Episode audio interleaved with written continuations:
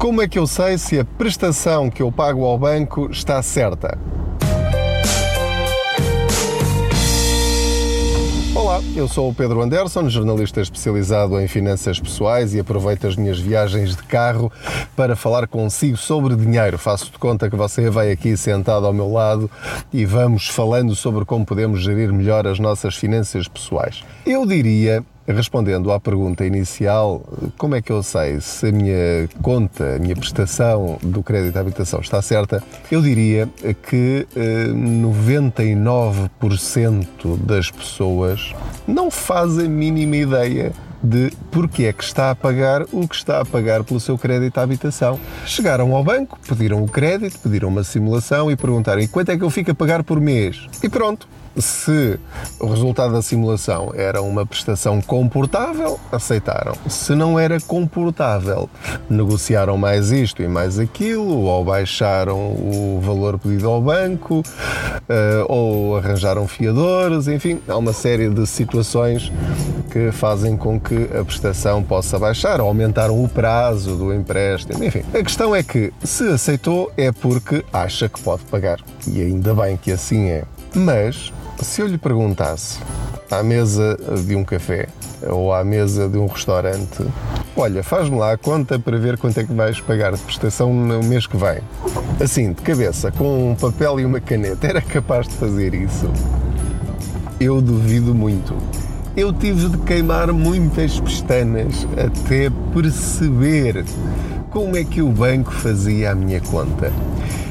E eu fiz isso naquela altura, não sei se vocês se lembram, da Euribor negativa, em que os bancos se recusavam a aceitar fazer a tal conta negativa à Euribor. Porque a Euribor já estava mais negativa do que o spread de algumas pessoas e eles insistiam que aquilo parava no zero. Foi preciso a Assembleia da República dizer que não, tem de fazer a conta porque é assim que está no contrato. Mas nessa altura, quando eu fiz o meu pedido ao banco, quando eu apresentei a minha reclamação, eu tive de lhes dizer quanto dinheiro é que eles não me estavam a pagar. E ninguém, não havia ninguém a quem eu perguntar uh, para me dizer quanto é que era, porque o próprio banco não me ia dizer, não é? Não havia mais conversas a partir daí. Apresentei reclamações num centro de arbitragem de conflitos de consumo, eles recusaram sair e pronto, eu estive ali vários meses uh, em guerra, guerra entre aspas, com a Caixa Geral de Depósitos para que a Euribor negativa se refletisse na minha prestação. Foi preciso o Parlamento decidir para eles fazerem isso automaticamente há bancos que estão a fazer uma bolsa de juros e não a refletir isso mensalmente na prestação. Portanto, veja qual é a sua situação e pergunte já agora, se for o caso, quanto dinheiro é que já tem nessa bolsa de juros e talvez fique surpreendido com o valor que já lá tem. Então, voltando à pergunta inicial, como é que eu faço a conta? Este, este episódio do podcast vai ser muito beabá vai ser mesmo muito, muito simplesinho porque eh, temos de começar por algum lado. E portanto, se você já sabe fazer a conta, maravilha, tudo bem, pode ouvir só para confirmar ou para me corrigir se eu estiver a fazer alguma conta errada, eh, mas basicamente é simples a forma como é calculada a prestação ao banco. Vamos pegar num caso prático. Eu devo 100 mil euros ao banco ou eu vou pedir 100 mil euros ao banco. Até aqui tudo é simples, não há problema nenhum. É, é, muito fácil fazer a conta. Se eu peço 100 mil euros ao banco, eu vou ter de pagar 100 mil euros ao banco. Se fosse daqui a um mês, tudo bem, estava a conta feita. Mas não, nós não conseguimos pagar 100 mil euros assim do pé para a mão, nem sequer em um ano, ou dois, ou três, ou quatro, ou cinco. Normalmente pedimos 30 anos, 40 anos na altura em que isso era possível. Então, a primeira conta que nós temos de entender é matemática pura e simples, que é se eu pedir um crédito a 380 meses, ou 450, ou 200, ou o que for. É só pegar no valor que eu pedi emprestado, os tais 100 mil euros, e dividir pelo número de meses. 380 meses, vamos imaginar. E portanto, o valor que der é aquilo que vai pagar, vai amortizar todos os meses ao banco. A prestações. É como se fosse um frigorífico, não há diferença nenhuma, nenhuma, nenhuma. Então, eu peço 100 mil euros durante 380 meses. Divido 100 mil euros por 380 e todos os meses eu vou pagar aquele valor. É aquilo que nós chamamos a amortização do capital. Todos os meses pago aquela pequenina parte do dinheiro que me emprestaram. Agora, aqui as coisas começam a complicar-se. Porquê? Porque, obviamente, eles não são nossos paizinhos, nem nossos irmãos, e, portanto, não nos vão emprestar o dinheiro sem juros. Se fosse sem juros, acabava aqui a conta e estava resolvido. Até acabar o tempo, eu tinha de pagar aquele valor. É aí que entra o spread. Então, o banco diz: tudo bem, eu empresto-lhe os 100 mil euros, mas o spread, ou seja, o meu lucro, aquilo que eu quero ganhar com o facto de eu lhe emprestar este dinheiro, é X. Vamos imaginar 1%. Quando falamos em 1%, é 1% ao ano. O que quer dizer que, então, de uma forma simples e sem complicar, eu vou ter de pagar aqueles 200 ou 300 euros por mês, que é a amortização do capital, volto a repetir, que é o valor total a dividir pelos meses, mas mais 1% por ano em cada prestação. Portanto, por aqui já está a ver que é relativamente simples fazer esta conta. Não há aqui nenhuma grande complicação. Isto já lhe permite, por exemplo, hum, quando estiver a pensar comprar casa, basta o simples facto de dividir pelos meses que pensa pedir o crédito para saber mais ou menos qual vai ser a sua prestação. A esse valor, a essa prestação, soma 1% e já lhe dá mais ou menos o valor da prestação. Depois, mais à frente, já vamos complicar mais. Acontece que não é só o spread do banco, eles incluem também a Euribor, a taxa Euribor, que pode ser a 3 meses, a 6 meses ou um ano. A maior parte dos bancos, nesta altura em que estou a gravar este podcast, é de um ano. Quando não era negativa, a conta era simples de fazer. Era os tais 1% do spread, mais o valor da Euribor, que podia ser 0,5, 0,6, 1%, enfim, o que fosse na altura. Mas a Euribor passou a ser negativa e os bancos não estavam a contar com isso. Portanto, a esse spread, eles agora vão ter de somar um valor negativo. Portanto, se tem 1% de spread e a taxa Euribor está a menos 0,5, quer dizer que eles têm de somar menos meio por cento a 1%. Quanto é que isso dá? Dá meio por cento. 0,5.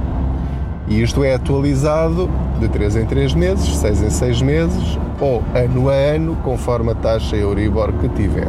Esse valor será sempre sobre o valor da prestação que tem que pagar ao banco na amortização do capital. É sempre sobre o valor em dívida. A acrescentar a este valor, os bancos, eh, para ganharem mais dinheiro, uma vez que nesta altura até estão a perder, o que é que eles têm de fazer? Têm de cobrar comissões, nomeadamente a famosa comissão de processamento de prestação. Ou seja, nós temos de lhes pagar para eles irem à nossa conta buscar o dinheiro para lhes pagar. Isso vai ser alterado agora a partir de 1 de janeiro de 2021 para novos contratos. Os antigos vão manter. É uma decisão da Assembleia da República, pode concordar ou não, mas é esta a situação. Portanto, eu vou continuar a pagar 2,75€ de comissão de processamento de prestação. É a somar a tal prestação ao banco, que, como já vimos, é o resultado da divisão do montante em dívida pelos meses mais o spread mais Euribor, seja positiva, seja negativa, mais a comissão de processamento da prestação, mais o imposto de selo, que é de 4% sobre essa comissão. E é esse o valor que você paga todos os meses ao banco. Portanto, como vê, não é a coisa mais simples do mundo, mas também não é a coisa mais complicada. Porquê que é importante nós sabermos isto? Porque uh, não saber isto é a mesma coisa como ir a um restaurante uh, pedir a comida sem sequer termos perguntado qual é o preço. Nós temos de estar muito atentos porque nós sabermos quanto é que custava esse prato no restaurante há 5 anos não quer dizer que agora, quando lá voltemos, seja o mesmo preço. É verdade que nós não podemos mudar nada. Estas contas ficaram definidas, esta fórmula de cálculo ficou muito bem definida na altura em que fez o contrato com eles. Está no seu documento complementar da escritura. Mas é importante que nós saibamos isto, porque é a partir daqui, deste nosso conhecimento, que nós podemos negociar ou renegociar as várias fatias da, da prestação, quer mudando de banco, quer dentro do próprio banco, ou tentando negociar o spread no nosso banco, tentar baixá-lo, sabendo que para isso provavelmente vamos ter de aderir a mais produtos do que aqueles que nós já temos, porque a prestação do banco para o crédito à habitação é esta.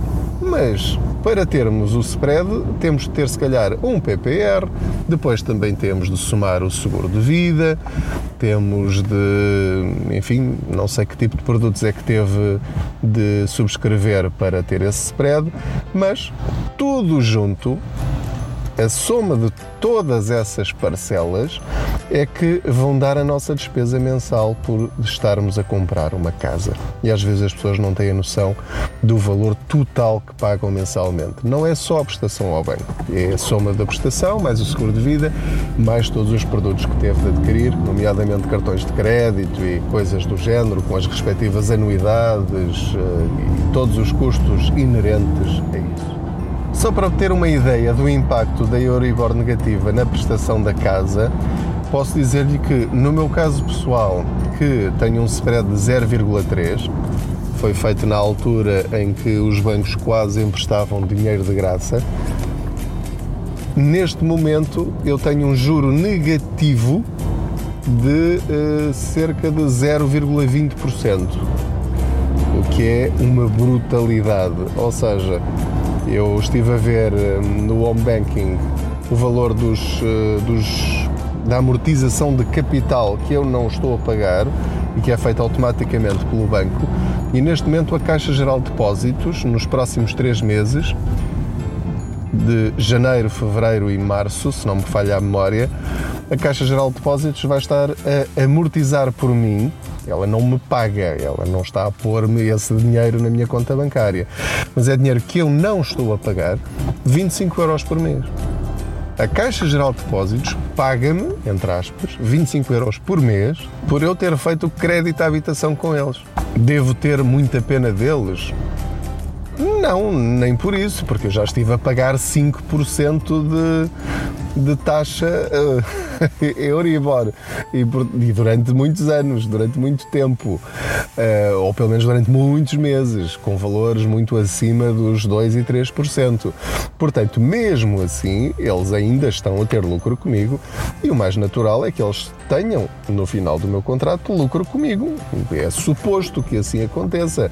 Eles não têm de me oferecer a casa, como é evidente. Esta situação atual que estamos a viver não é normal e, portanto, deve esperar que a sua prestação da casa suba dentro de algum tempo, dentro de alguns anos, não sei exatamente quanto, quantos, mas uh, prepare-se para isso, porque num período de 30 anos ou 40 anos, isto não vai continuar sempre assim. Pelo menos essa é a expectativa dos economistas. Muito obrigado pela sua companhia. Uh, gostei muito desta viagem que fizemos juntos. Não se esqueça de subscrever este podcast Também estou a colocar os episódios mais antigos no YouTube para ficarem lá todos disponíveis. Para as pessoas que não sabem lidar com o iTunes, nem com o Spotify ou com o SoundCloud ou outros outras ferramentas para ouvir podcasts, portanto no YouTube é mais simples, é só chegar lá e clicar, também é só áudio. Já sabe que hum, esta viagem está cheia de ruídos, porque estou na estrada e, portanto, ouvir o ruído do motor, a buzina delas, limpa para-brisas, etc, etc, é perfeitamente normal, vale pelo conteúdo. Se viajássemos de carro os dois, mesmo aqui fisicamente também, estaríamos a comunicar com esses ruídos. Faz parte. Muito obrigado. Tenho aqui um carro a aproximar-se de mim atrás. Vem aqui o sensor, não se assuste, nem de propósito. Pronto. Hum, muito obrigado pela sua companhia. Felicidades, proteja-se, boas poupanças.